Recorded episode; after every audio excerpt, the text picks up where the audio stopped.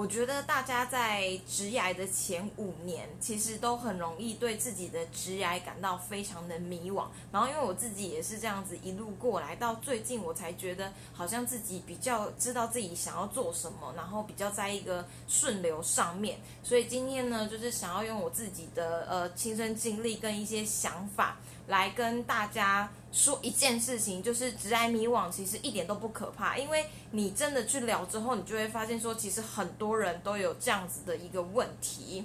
那如果今天你是第一次来看我的直播的话呢，这个直播系列主要是要记录一个国外业务，也就是我，我叫做 D B，想要脱离受雇的过程中，学习网络行销、行销以及一些业务销售的心得感想。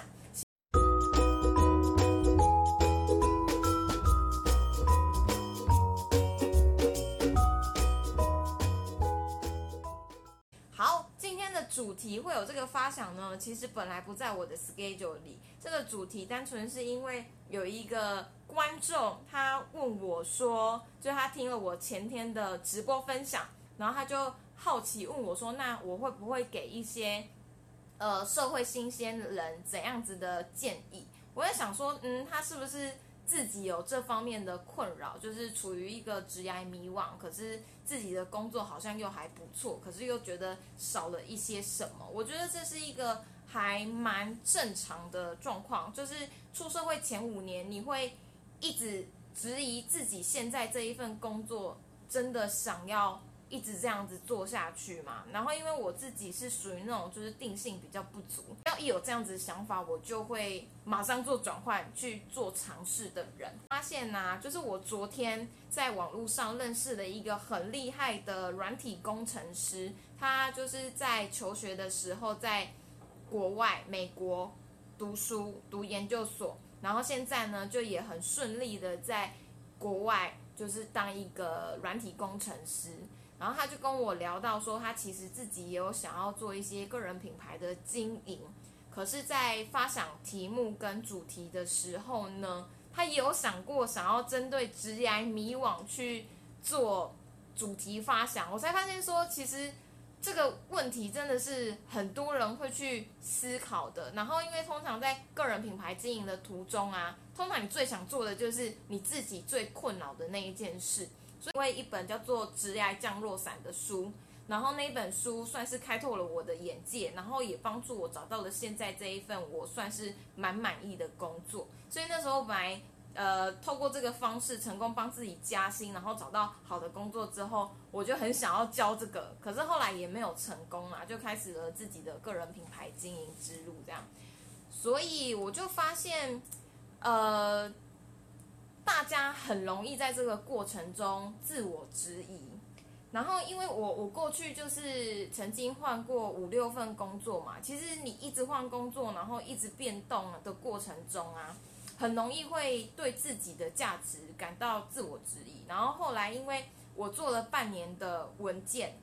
然后就是真的觉得非常的痛苦，然后常常跑去偷偷跑去那个厕所里面啊。就是打瞌睡，就是你不能在那个公众场合打瞌睡，然后你都要假装很有精神，可是就是没办法提起精神，然后每天早上九点上班之前就觉得非常的痛苦，所以我做了半年之后，我就告诉自己说我要有一些额外的挑战，然后我本来就想要做业务工作，只是那时候没有决定到底是要在哪一个产业做业务工作，我后来就跳跳得很大，我就去做保险业务，然后也因为。保险业务的那一段时间高潮起伏太高了，高到我后来离开之后，其实自信心非常的低落，低落到我觉得我那阵子应该就是人生当中的谷底吧。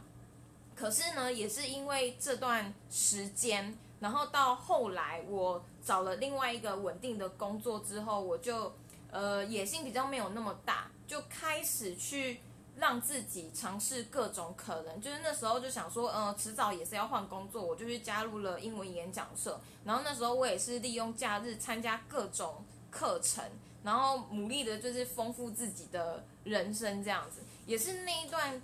过程中，我才开始发现说，其实还蛮开心的。就是我第一个想要给如果你是社会新鲜人，然后你现在非常呃迷惘的话，其实我觉得不用想太多，然后就是不要给自己太多的设限。你就是你就是因为不知道自己要做什么，不确定自己是不是要走上这条路，你才会非常的迷惘嘛。那既然是这样子，你就是多去尝试，因为有很多东西是你没有去尝试之后，你不知道自己是不是真的喜欢。像我刚开始一直以为我想要就是到处去旅行，然后到处去环游世界，后来我才发现说，我连在台湾去出去玩，我都觉得非常的疲累，才发现说大家都觉得环游世界好像很好，然后你就会把它当成自己的梦想去追寻，可是呢，你连很努力的追寻到你的梦想，还没你还没吃苦，就发现说自己其实这不是自己的真正的梦想，那不是很棒吗？所以我觉得社会新鲜人因为真的还太菜了，然后资历真的不是很够，所以不要给自己太多的设限，多去做一些尝试，你到最后就会慢慢找到自己的一条路。像我那时候因为是女生嘛。所以我就一直很焦虑，我就觉得说，我我那时候才二十五岁，我就觉得说我已经要三十岁了，明明就还要五年，然后我就一直非常的焦虑，然后去找很多的职癌智商师，希望他给我建议。后来我发现，真的没有任何人可以给你任何的建议耶，你一定要自己去尝试过了之后，你才会知道这是不是自己想要走的路。所以就是多尝试吧，尝试到你真的。开始不是这么迷惘的时候，你就会知道自己要做什么了。好，所以呢，哦，还有一个是我现在第五年了，我开始，因为我做了很多的尝试，最近才开始慢慢的收敛到自己知道要做什么嘛。我我觉得有一句话我非常非常的认同，我那时候看到这句话是呃英文，然后我自己把它翻译，就是说。世界上有非存在着非常多的信念，那信念这件事情，它本身都是没有问题的。真正有问题的是，知道这个信念的人，他从来不去质疑这一个信念，可是到最后失败了，就觉得信念有问题。我觉得我今年非常非常对这句话觉得非常的深刻，就是像我之前在做保险的时候。那时候就是快挂了，然后就觉得很痛苦，觉得完全都找不到办法。然后那时候很多问了很多的前辈，前辈他们就会跟我讲说，你就是量不够大，就是你只要是做业务的，我相信都会有人跟你讲说有一个大数法则，因为你很难去掌控，就是很多人会去练一些话术啊，或者是练一些技巧啊，可是你到最后成不成交，你会发现。跟这些东西的相关性没有到这么的大，所以很多前辈会告诉你说，做业务没有什么太大的技巧，就是大数法则。如果你已经去谈了一百个人，至少一定会有一个人中，所以就是看你认不认真跑。那我那时候刚开始啊，我就是知道这个信念之后呢，我就非常的相信，所以我就很认真的在去做跑的动作。可是呢，跑跑跑跑跑到最后，你很容易自信心会受到打击。我就开始，呃，否定掉这一个信念跟想法，一直到后来，我现在又开始在做组织行销之后，我发现没错，其实就是大数法则而已。所以这个大数法则的信念跟原则，其实是前人的经验，它本身是没有问题的。通常有问题都是。一个人他毫不相毫不毫不质疑这个信念之后去相信他，然后自己做失败了之后又否定他否定他，就是有另外一个例子，就是假如说我不知道大家有没有就是长痘痘的困扰，像我就非常非常的有长痘痘的困扰，然后嗯，我之前是因为吃 A 酸吃好的，然后就大概好了两年吧，然后我最近又开始长痘痘。可是呢，我这次长痘痘就会比之前处理的更好，因为我开始会去了解到一件事情，就是信念跟法则，或者是别人说的说法，不是有问题的，而是我相信的时候，我有没有把它找一个适合自己的方式。像很多人他都会说什么哦，你就是可能胃不好啊，所以你才会痘痘都长在这里。我其实后来听到这个说法，我都非常的嗤之以鼻，或者是我觉得很讨厌，就是为什么一天到晚跟我讲这个，好像搞得就是因为我长痘痘，就是我的整个身体都坏光的感觉。可是因为我做过了非常多的治疗，我也吃过中医，然后呃，我也透过任何的方式，甚至连什么精油啊，然后你要按摩啊，我都试过了，然后也花了很多的钱。可是最后呢，我就觉得反正我就是跟他共处。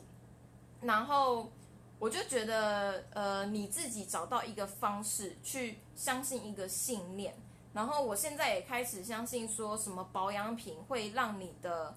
痘痘变好。我觉得也没有，反正呢，我的体质就是会长痘痘。我能接受保养品可以帮助我把我的肤况或者是呃基础的保养做好，可是我不会觉得说我这个人就是这辈子不会长痘痘了。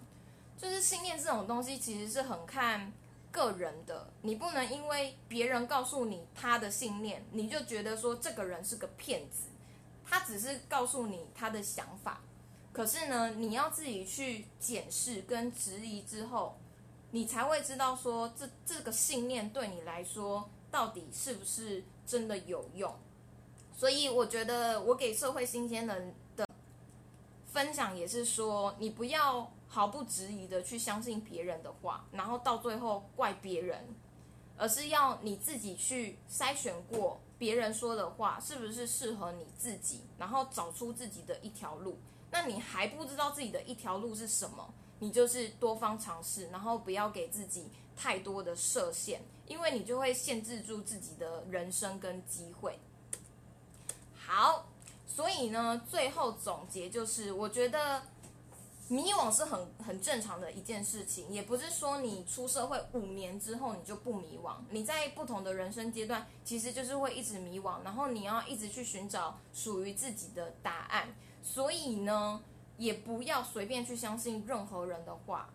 不是说他不值得相信，而是你要去检视他的话是不是适用在自己的身上，然后不要给自己太多的限制，你要多方尝试到。你终于知道自己想要做什么，适合做什么时候为止。可是一定要给自己停损点啦，然后也不要太早下结论。就是结论其实通常都是别人给你的，可是你的人生应该要替自己下结论嘛，对不对？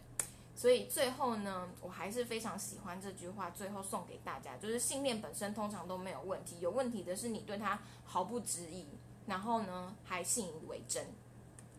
好。最后的最后呢，目前自己给自己的方向是以知识变现这一块为主，因为我相信每一个人的经验，不管你有多菜，你的经验对别人来说一定会有所帮助。